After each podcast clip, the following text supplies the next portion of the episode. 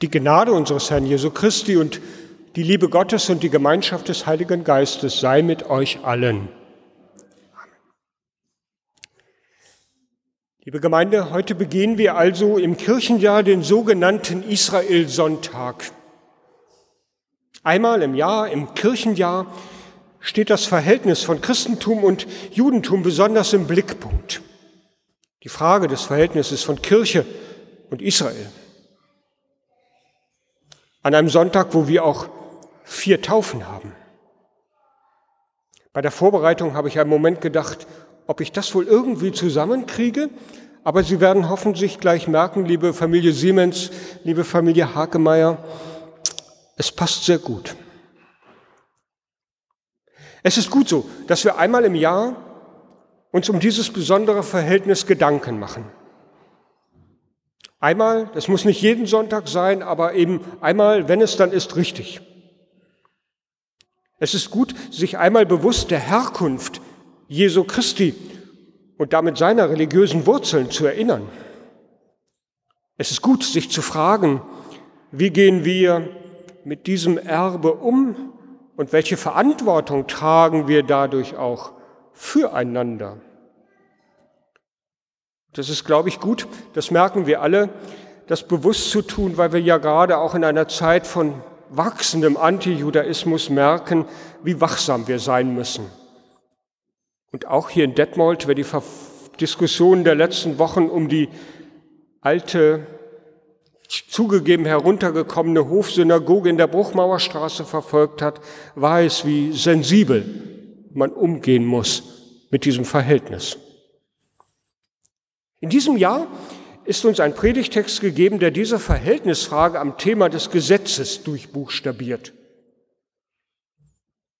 Genau genommen, welche Bedeutung haben die Gebote und die Gesetze des alten Volkes Israel für die Menschen der, ich sag mal, der neuen Zeit, die mit Jesus Christus sich auf den Weg gemacht haben, für die in Jesus Christus die mit Kreuz und Auferstehung etwas ganz Neues begonnen hat.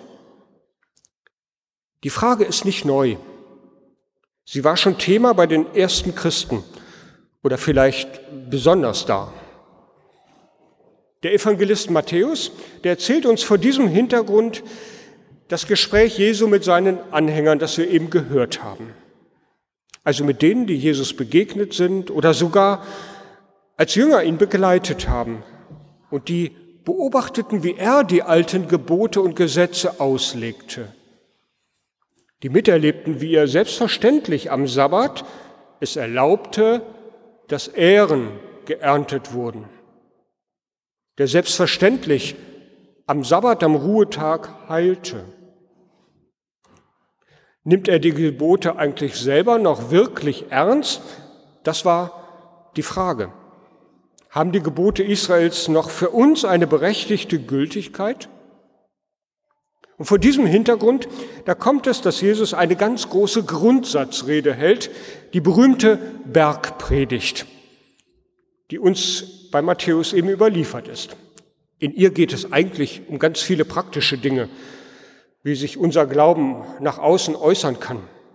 Beim Beten, beim Fasten, beim Schätze anlegen, beim Almosen geben, beim Vergeben und, und, und. Und zu dieser Grundsatzrede gehören eben auch die Worte über die Bedeutung des Gesetzes, die wir eben gehört haben. Erinnern Sie sich noch? Jesus sagt zu seinen Hörern, ihr sollt nicht meinen, dass ich gekommen bin, das Gesetz und die Propheten aufzulösen, ich bin nicht gekommen aufzulösen, sondern zu erfüllen. Bis Himmel und Erde vergeht, wird nicht vergehen, auch nur der kleinste Buchstabe, noch ein Tüpfelchen vom Gesetz. Für Jesu Zuhörer damals muss das, die sich schon in einer neuen Zeit wähnten, muss das wie ein Paukenschlag im Ohr geklungen haben, richtig geklingelt haben. Kein einziges altes Gebot überflüssig, sagt Jesus. Im Gegenteil, es einzuhalten und zu pflegen gehört dazu, bis am Ende alles vollendet ist, das Himmelreich. Und machen wir uns noch einmal ganz kurz bewusst, wenn Jesus so redet, dann hat er nicht nur die zehn Gebote vor Augen, die wir noch, die wir kennen, die für uns der bekannteste Teil aus diesen Gesetzen sind. Wenn die Israeliten von der Tora reden, vom Gesetz und den Propheten, dann hatten sie insgesamt 613 Gebote vor Augen. Einen umfangreichen Katalog von Rechtsverordnungen zum Sabbat, zu den Speisen, zur Reinigung, zur Sexualität und, und, und. Alles einhalten?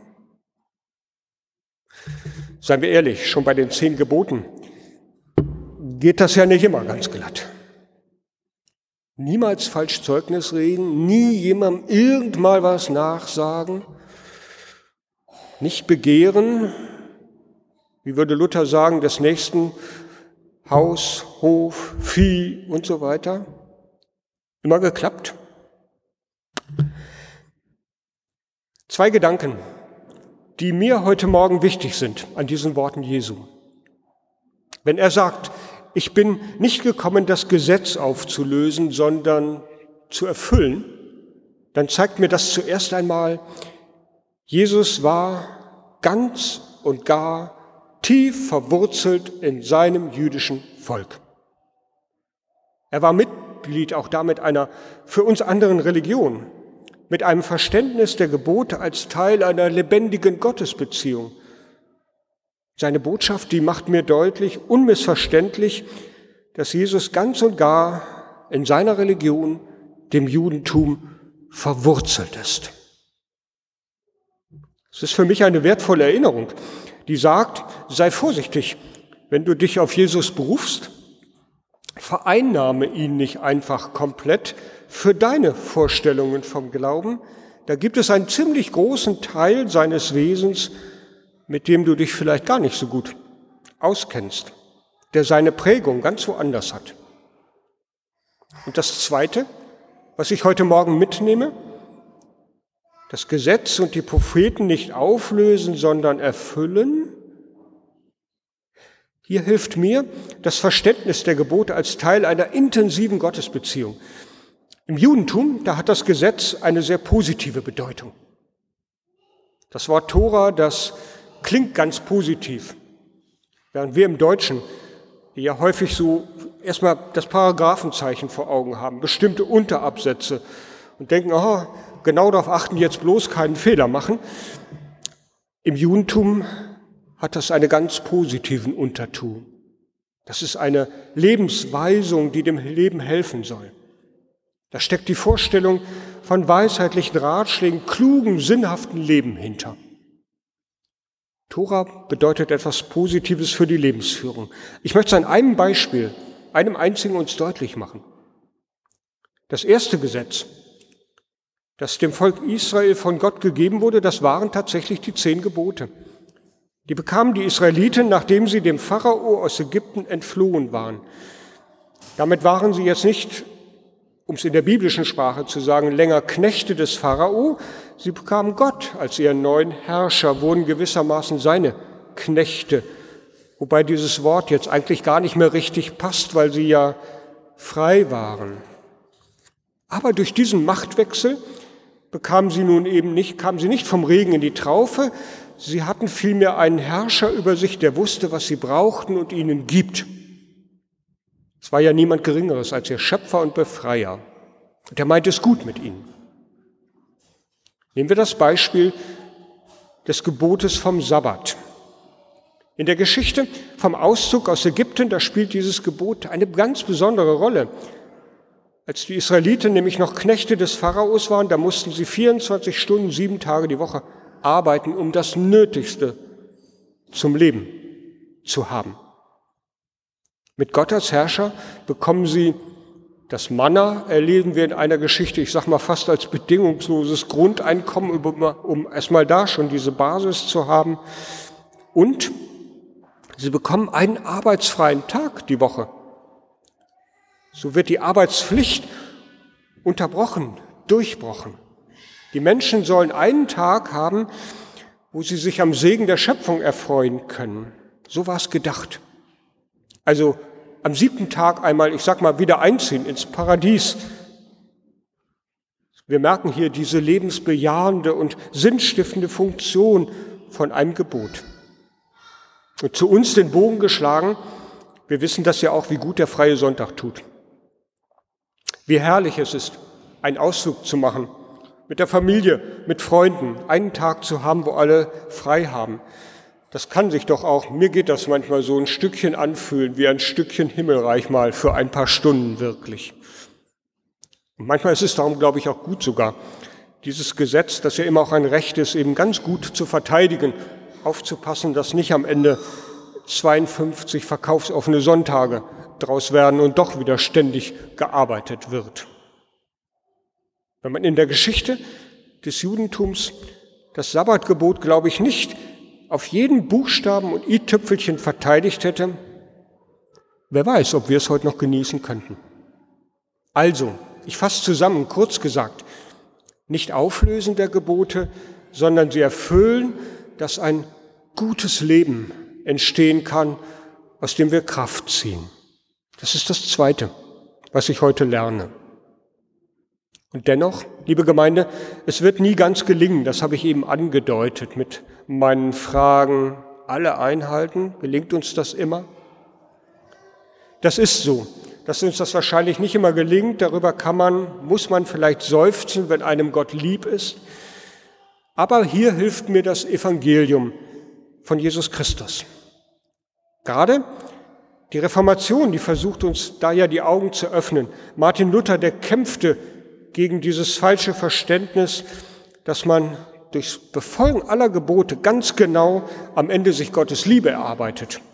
Nein, die Liebe, die ist schon da, seine Zuwendung zu uns, sein uns nachgehen, auch wenn wir uns mal abwenden, im Scheitern, das ist uns geschenkt, indem Gott uns das Leben geschenkt hat, indem er uns auch die Gebote gegeben hat, die zum Leben helfen sollen und indem er in Jesus Christus Mensch geworden ist, unter uns gelebt hat und am Ende in Kreuz und Auferstehung das Ausrufezeichen des Lebens setzt.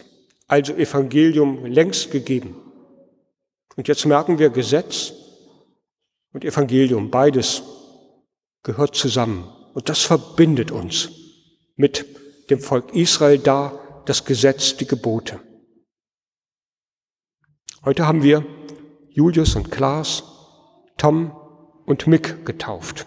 Ausgerechnet an diesem Sonntag, der für uns Christen dieses vielleicht auch sehr dogmatische Thema hat.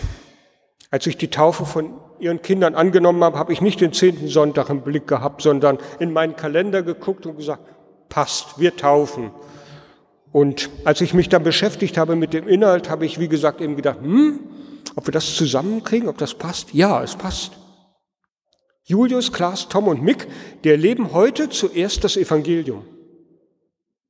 Ihnen wird ganz persönlich Gottes Zuwendung und Liebe zugesprochen, fühlbar im Taufwasser, hörbar in dem Zuspruch, ich habe dich bei deinem Namen gerufen, du gehörst zu mir, darauf kannst du dich verlassen, egal was kommt in deinem Leben. Dieses Evangelium, das ist das, was Ihnen heute zugesprochen ist, als erstes. Aber dann sind Sie auch hineingetauft worden, nicht nur in unsere Gemeinde, sondern in diese Geschichte, die schon vor Christus erzählt, wie Gott die Menschen befreit und sie anleitet zu einem gelingenden Leben. Die Geschichte, die wichtige Hilfen und Werte und Wege beinhaltet, mit denen wir auch verantwortlich umgehen müssen, damit das gelingt. Und die Geschichte, die mit Jesus, der sich selber von Johannes dem Täufer taufen lässt, ihre Fortsetzung findet. Und zum vorläufigen Höhepunkt schließlich findet, der uns zeigt, nicht Leid, nicht Mühe, nicht Last, all das wird auch irgendwann mal im Leben der vier auftreten, all das und nicht einmal Leid und Tod kann uns von Gott trennen. In diese ganze Geschichte werden sie hineingetauft. Evangelium und auch Gesetz. Ich wünsche Klaas und Julius und Mick und Tom und Ihnen als Eltern und Familien und Paten, dass Sie aus dieser Geschichte und aus dieser Liebe Gottes, die in Christus ihren besonderen Namen dann nochmal bekommen hat, selber Kraft ziehen können Gottes Segen erfahren können und Freude auch, ein Teil dieser Geschichte sein zu dürfen, so wie die vier es jetzt sein sollen und sein können. Und wir alle, liebe Gemeinde, wir stehen eben auch ja schon in dieser Geschichte mittendrin. Die Geschichte von unserem Schöpfer, der Geschichte von dem Befreier, die Geschichte von dem, der uns Hilfen zum Leben geben will, das Gebot und Gesetz, das zum Leben führen will, der Geschichte der Gnade Gottes in Christus und der Auferstehung. Wir sind Teil, mittendrin. Wir dürfen uns daran freuen, dazu zu gehören und wir haben aber auch den Auftrag, ganz fürsorglich, sensibel mit dieser Geschichte umzugehen, miteinander als Teil dieser Geschichte, mit den Wurzeln und auch mit denen, die sich zu ihnen ganz bewusst als ihrer Religion bekennen. Schenke Gott uns dafür immer wieder ganz viel Fantasie, ganz viel Gefühl und Sensibilität damit umzugehen und die Erfahrung, er will uns alle zum Leben führen. Und der Friede Gottes, der höher ist als alle Vernunft, er bewahre unsere Herzen und Sinne in Jesus Christus, unserem Herrn. Amen.